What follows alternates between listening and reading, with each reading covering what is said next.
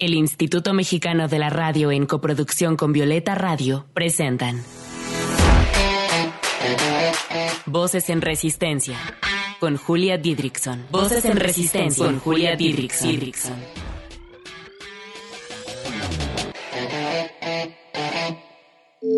Voces en Resistencia. Un espacio para compartir la lucha de las mujeres que de diversas maneras han transformado este mundo en un lugar más libre para nosotras. Queridísimas, ¿cómo están? Bienvenidas a Voces en Resistencia. Yo soy Julia Didrikson, también conocida como Julia Didri. Y ay, amigas, no saben lo emocionada que estoy porque hoy vamos a hablar de lo que más me gusta hablar en la vida, se los juro, que es el amor. El amor, pero obvio desde perspectivas bien críticas, bien feministas, bien libres. Y tengo aquí conmigo a Lisa Castañeda, estudiante de neuropsicología, para hablar sobre el amor, el enamoramiento, sobre lo que pasa en nuestro cuerpo cuando nos enamoramos y otras cositas bien chidas. Bienvenida, Lisa, ¿cómo estás? Hola Julia, estoy muy bien, estoy muy emocionada de compartir micrófono contigo y más con ese tema y nutrirnos de las ideas del, del otro como si fuéramos organismos simbiontes. Ay, qué felicidad de verdad, Lisa, este programa. Eh, pues hay que gozarlo mucho y vámonos con la intro del día de hoy. Voces en resistencia.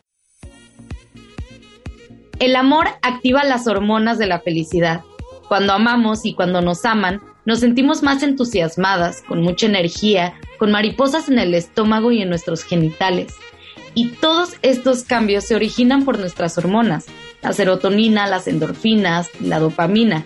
Estas sustancias influyen en nuestro estado de ánimo y mientras estamos enamoradas, enamorados, se elevan hasta hacernos sentir de forma similar a ciertas sensaciones percibidas por los efectos de algunas drogas. Pero ya lo decía Coral Herrera, queridas amigas, el amor puede ser una adicción y entonces tenemos que tener cuidado. Por eso es importante saber qué pasa en nuestro cuerpo cuando nos enamoramos, cuando amamos, para además de disfrutarlo, tener conciencia de las implicaciones que esto pueda tener y también herramientas para amar con más goce y libertad. Y les presento quién es Lisa. Lisa Cast es estudiante en neuropsicología, trabaja con infancias, imparte cursos y talleres de crianza respetuosa. Lisa es feminista mexicana, mujer, hermana, amiga e hija le gusta divagar un chingo y a partir de esas divagaciones poder cuestionarse, pensar y repensar, reflexionar y analizar, preguntar, responder y conectar. Lisa Preciosa, qué gusto tenerte aquí para divagar y conectar. Comienzo preguntándote qué es el amor y cuál es la diferencia con el enamoramiento. ¡Qué emoción! El enamoramiento es algo que nos sucede, no algo que decidamos. Cualquier persona te puede enamorar y puede ser de un desconocido que hayas visto en alguna cafetería o puede ser de alguien que conozcas eh, de mucho tiempo. El enamoramiento lo produce el cerebro y depende de nuestro proceso de, desarrollo y de evolución humana. El enamoramiento tiene fin y el enamoramiento una vez que cumple con los objetivos que es poder nosotros conocernos a nosotros mismos pero usamos a otra persona es cuando le vemos todos los efectos y todo eso que no nos gusta pero que, que siempre tuvo. Pero entonces el enamoramiento no, no lo decidimos, o sea, es, es algo que pasa, o sea, de verdad podemos no decidirlo. No, no lo decidimos. O sea, el, enamoramiento es algo que produce el cerebro y que tiene muchísima que ver con péptidos, neuropéptidos, químicos, endorfinas, serotonina. Y el amor es una decisión.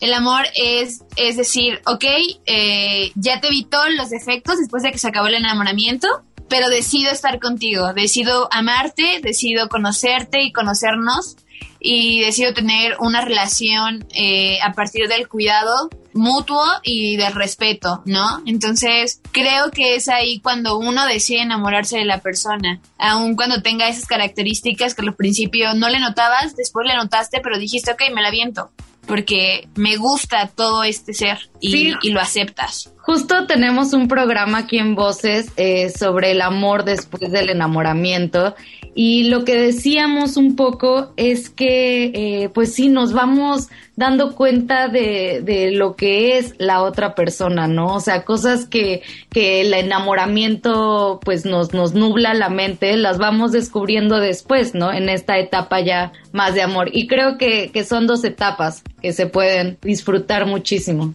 El amor es una decisión consciente y es poner un tabique diario todos los días. Debemos saber cómo amamos nosotros, porque todos amamos distintos y amor es, es más que un verbo, es una acción. Entonces debemos saber cómo amamos, porque si no sabemos eso, ¿cómo vamos a hacer para demostrarle al otro que lo estamos amando?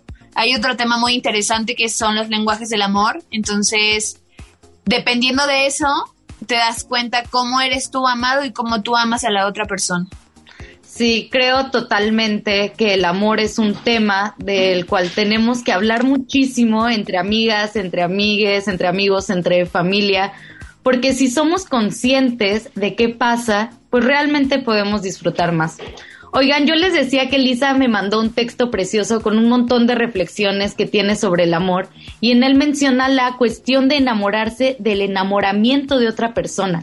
¿Nos cuentas un poco sobre eso? El enamoramiento lo produce el cerebro cuando estamos mal, cuando sentimos que estamos perdidos y decidimos, tenemos que decidir si por aquí o por allá. En ese momento, cuando más caos tenemos, es cuando más probable que nosotros nos enamoremos. Es cuando el enamoramiento quiere sacar nuestra claridad y nuestra fuerza y nuestra energía para conocernos a nosotros mismos. Y entonces nos expandimos, solamente que usamos a otra persona. Y esta variante de que la persona se enamora de nuestro enamoramiento y se aprecia al juego y a la experiencia del enamoramiento, es, es, un boom porque hay una fusión, la otra persona es la perfección y no queremos separarnos y la sexualidad explota y el erotismo se expande y nosotros vemos a esa persona como, como un dios o como una diosa y, no le vemos ningún defectito. Pero esa persona también está pasando por el mismo proceso porque se le acaba el enamoramiento y entonces dice, es que es horrible, no me gusta, no me gusta su humor, no me gusta cómo come, no me gusta cómo se viste, no me gusta esto. Pero ahí es donde aparece el amor y es donde dices, ok, lo voy a hacer consciente y lo voy a hacer determinante. Es, es bien interesante todo el tema de la idealización, ¿no? Porque está la, la idealización de una relación, pero también la idealización de las personas. Y creo que es peligroso, ¿no? Por eso el, el enamorarse eh, de, del enamoramiento de la otra persona o sea, es como un poco idealizar todo. Y creo que nos pasa a muchísimas, ¿no? O sea, creo que además es parte de esta primera etapa, ¿no? Que, que dices, es que todo de esa persona es perfecto, perfecta, pero creo que sí tenemos que empezar a agarrar conciencia de que no todo va a ser como nos lo pintaron o como lo estamos soñando, ¿no? Que probablemente vaya a haber cosas muy bonitas, pero también tener precaución en, en esas cosas que, que puede que no sea como lo estamos imaginando. Nos han enseñado que el amor romántico es saltar del precipicio si el otro te lo pide, ¿no? Y el amor es cuidarse y cuidar y poder amar y, y, amarnos y enterarnos de un piso 40. Es amando pensando en sacrificar tu vida por el otro produce mucha ansiedad por una responsabilidad innecesaria. No somos responsables del otro. Solo hay que ser responsables con el otro. Hay que amar, no hay que amar incondicionalmente. Amemos con límites, con condiciones, con responsabilidad. Amémonos a nosotros primero y después amemos a los otros. Así es. Yo estoy totalmente de acuerdo contigo, Lisa. Ahorita también vamos a hablar de la incondicionalidad. Pero vámonos con un poco de música. Nuestra invitada del día de hoy escogió para que ustedes escuchen Certo de Perota Chingo. Disfruten y regresamos. Estás escuchando Voces en Resistencia. Voces que resisten también desde la música. Luna casi llena, emociones contrariadas, almita que espera, amor de primavera, el viento, la sombra que espanta, el aura enjaulada, la sepia mojada, te aúlla en la noche, despierta temprano, alimentando de colores las vidas pasadas como el río que corre hacia el mar, bajo las calles de esta tierra.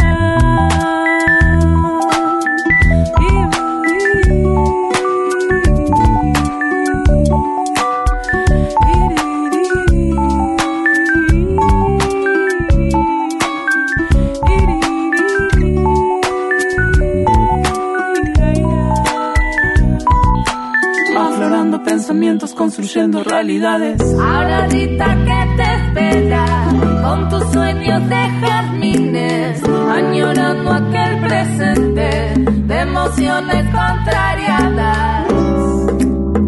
Atravesando, grandes, aguas, espejando en lo profundo.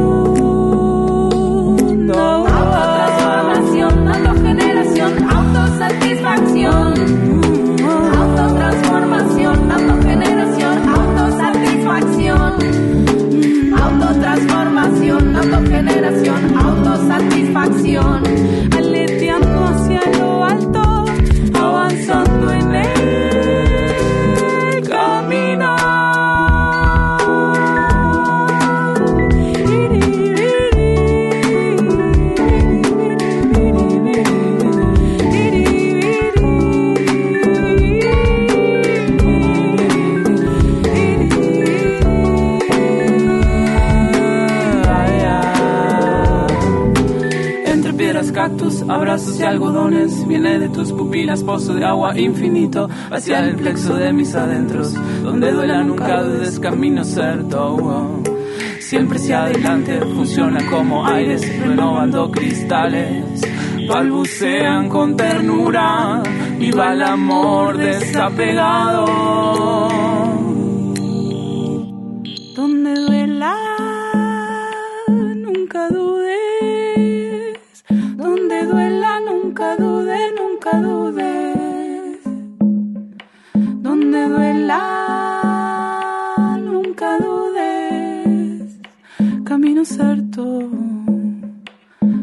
certo. Donde duela,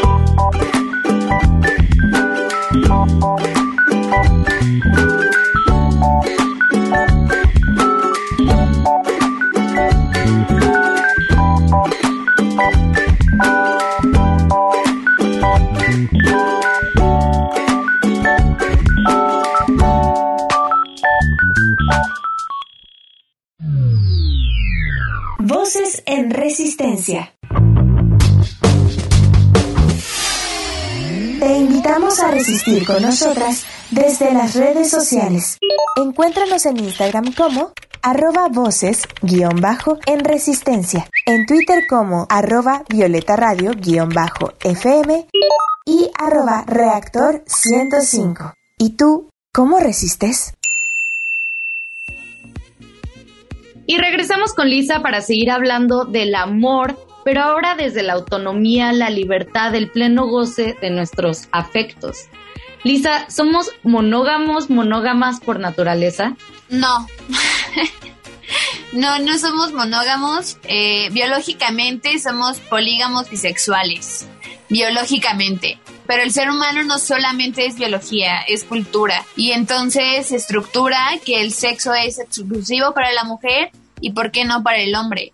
Y eso se remonta al pasado, porque el hombre se cogía esclavas que sometía pero nunca se enteraba si tenía hijos o no y, tampoco les enteraba. Esto viene también de la herencia, de que los hombres se iban a, no sé, a las guerras y cuando regresaban sus mujeres tenían ocho o nueve hijos y entonces les ponían el calzón de castidad y decía, yo quiero que lo que yo trabajé, mis vaquitas, se lo coman mis hijos. O sea, no me importa que tengan más hijos, solamente quiero que lo mío se lo coma lo que yo trabajé. Entonces, en realidad por eso se crea la monogamia y por eso la bisexualidad y todo esto es un tabú y es un algo que no debe existir porque en realidad era algo que querían someter a las mujeres y siempre ha existido. Sí, además, cañonamente funcional al patriarcado y al capitalismo, el que seamos seres monógamos, monógamas. No existe un control sobre nuestros cuerpos a partir del constructo social de la monogamia, ¿cierto? Totalmente de acuerdo. Oye, Lisa, y sobre el amor incondicional, ¿cuál es el peligro de lo incondicional? Mira, lo voy a explicar de esta manera. El individuo libre es aquel que elige lo que piensa. Este término de amor incondicional es cultural, pero fue una fiebre, un virus que, que pues ha estado en casi todas nuestras etapas de crecimiento, desde nuestras abuelas, bisabuelas, hasta ahorita, ¿no? Entendemos por amor incondicional sin condiciones que esté ahí bajo los términos que tú le digas o lo que tú sucedes. O, o sea, lo que, lo que tiene que suceder. Pero imagínate eso, imagínate lo que uno siente cuando tiene ese amor incondicional. Aunque imagino que muchos de los que nos están escuchando han estado en esa barranca que yo comentaba hace rato, ¿no? ¿Y qué consecuencias tiene esa idea? Además de la frustración, de la idea de un amor incondicional que a veces ni siquiera sabemos qué quiere decir, pero lo sentimos como un alivio porque el otro va a estar ahí incondicionalmente. Entonces, pues va a estar al control, a la servidumbre, a la idea de protección, de falta de pertenencia, de no ser querida, de violencia, de control, de que me revisen el celular porque me quieren, de que me invadan, de que no hay privacidad y de que tampoco hay sexo, porque si no hay privacidad, no hay sexo. En realidad, e, esta manera, y lo voy a explicar de esta forma muy corta, cuando uno no tiene privacidad con su pareja en el sentido de todos los ámbitos, no puedes tener sexo, puedes tener relaciones pero en realidad no, no lo disfrutas porque no hay una libertad entre individuos. Y el amor es libertad y es goce individual. Entonces... Ay, a mí me, me emociona mucho, me encanta escuchar nuevas perspectivas sobre el amor. De hecho, me encantaría que hacer un podcast así para hablar completamente del amor porque da para mucho. Con lo que mencionabas de la incondicionalidad, creo que viene mucho del mito que se nos ha dicho de que el amor todo lo puede, ¿no? Y entonces en esta incondicionalidad y en este el amor todo lo puede, justamente se esconden muchísimas violencias, como lo, lo mencionabas también la idea de que tenemos que estar con la familia que nos tocó, ¿no? Ese también es un amor que se nos ha implantado como incondicional. El que tengamos que estar con nuestra mamá, el que tengamos que amar a nuestra mamá, a nuestro papá, a nuestros hermanos, aunque nos hayan hecho daño. Y ayer justamente en un taller escuchaba que también se puede podar el árbol familiar. O sea, también nos podemos separar de la familia. ¿Qué opinas de eso, Elisa? Yo tengo una frase que qué bonito que, que, lo hayas podido escuchar, pero yo lo veo de esta manera. El árbol genealógico también se poda. Y si no es el árbol genealógico que tú lo podas, es el mismo árbol, las raíces, las que te sacan. No porque sea tu familia, tienes que estar ahí.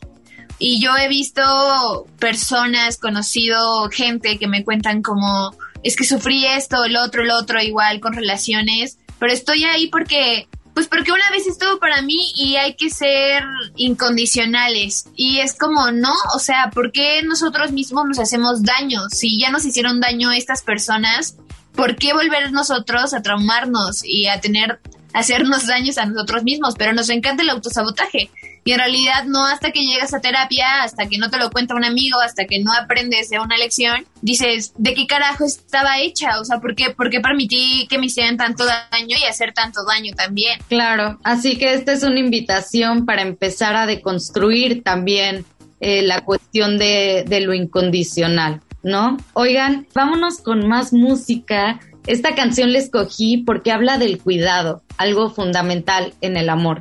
Disfruten esto de Glo Herrera que se llama Plantita. Regresamos. Estás escuchando Voces en Resistencia. Voces que resisten también desde la música.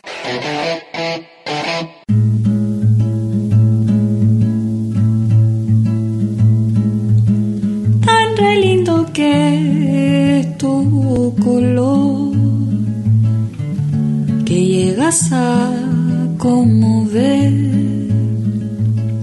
con tu precioso florecer.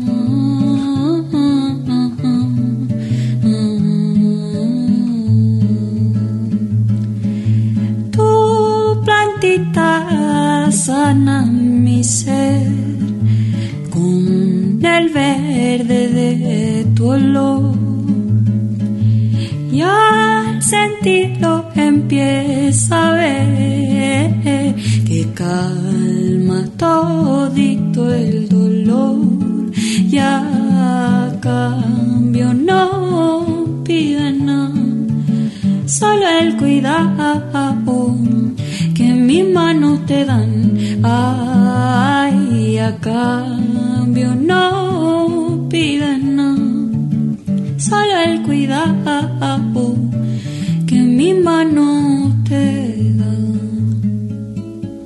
Hoy aprendo a cuidarte y a ver lo que te hace bien y así te entregas al querer.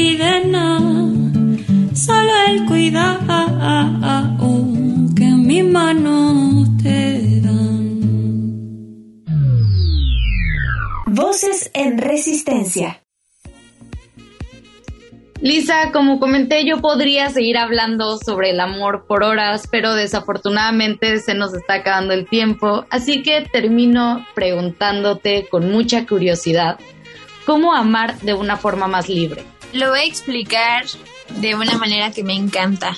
La libertad viene de adentro y la libertad viene cuando uno decide qué elegir. Dicho eso, la libertad viene de los cinco sentidos. Si yo siento placer por lo que escucho, si yo siento placer por lo que veo, si yo siento placer por lo que pruebo, si yo siento placer por lo que toco y si yo siento placer por lo que huelo, en realidad voy a sentir placer de todos los aspectos, en el amor, con mis amigos, en el trabajo, en el sexo, en cualquier aspecto, porque estoy siendo libre y estoy disfrutando el placer de vivir y de ahí viene el enamorarse libre del placer de vivir, del sentirnos bien viviendo, aún con tanto causa interno o externo, decir, ok, me la rifo y voy a amar y voy a, a, entregar lo mejor de mí. Entonces creo que amar de una manera más libre es autocuidándonos, autodeconstruyéndonos y yo invito a los que nos escuchan que, que se tomen el tiempo de, de reflexionar un poquito de todo lo que hablamos y poder tener más autocuidado con nosotros para poder cuidar a los otros sin, sin tener como consecuencias tóxicas o consecuencias donde el otro siente que es insuficiente. Lisa, me encantó que, que vincularas a la libertad con el placer. Yo coincido contigo y, y, me encantó escucharte. De verdad que lo que dices son cosas que, que no había eh, pues escuchado antes. Me encanta de verdad escuchar otras visiones y me encantó tenerte en el programa. Lisa, ¿cómo podemos encontrarte en redes sociales? Mira, en Instagram estoy como aleji.laoveji, ahí subo contenido de psicología y también subo los talleres de, de Previmed, que son los talleres de crianza respetuosa o el primer año de cuidado de tu bebé. También hago otro tipo de talleres junto con amigas y colaboradoras médicos. Entonces, ahí me pueden encontrar y un gustazo estar contigo. La verdad, me nutriste demasiado y, me encanta haber compartido este momento contigo. Igualmente, Lisa, te mando un abrazo grande. también yo. Oigan, pues qué programón. Muchas gracias a ustedes por quedarse hasta el final. La resistencia también la manifestamos buscando otras formas de amar, otras formas de relacionarnos. Resistimos al involucrarnos conscientemente en descubrir qué es el amor para nosotras y cómo lo podemos disfrutar con más libertad. Así que sigamos resistiendo desde los afectos, generando endorfina, serotonina y oxitocina de manera consciente e inconsciente, pero siempre cuidándonos y cuidando nuestros vínculos. Yo soy Julia Didrickson y las espero la siguiente semana. Resistamos juntas. Desde la creatividad, la lucha, la sororidad y la ternura. Esto fue Voces en Resistencia. Hasta la próxima. Voces en Resistencia fue una coproducción de Violeta Radio y el Instituto Mexicano de la Radio. Voces en Resistencia.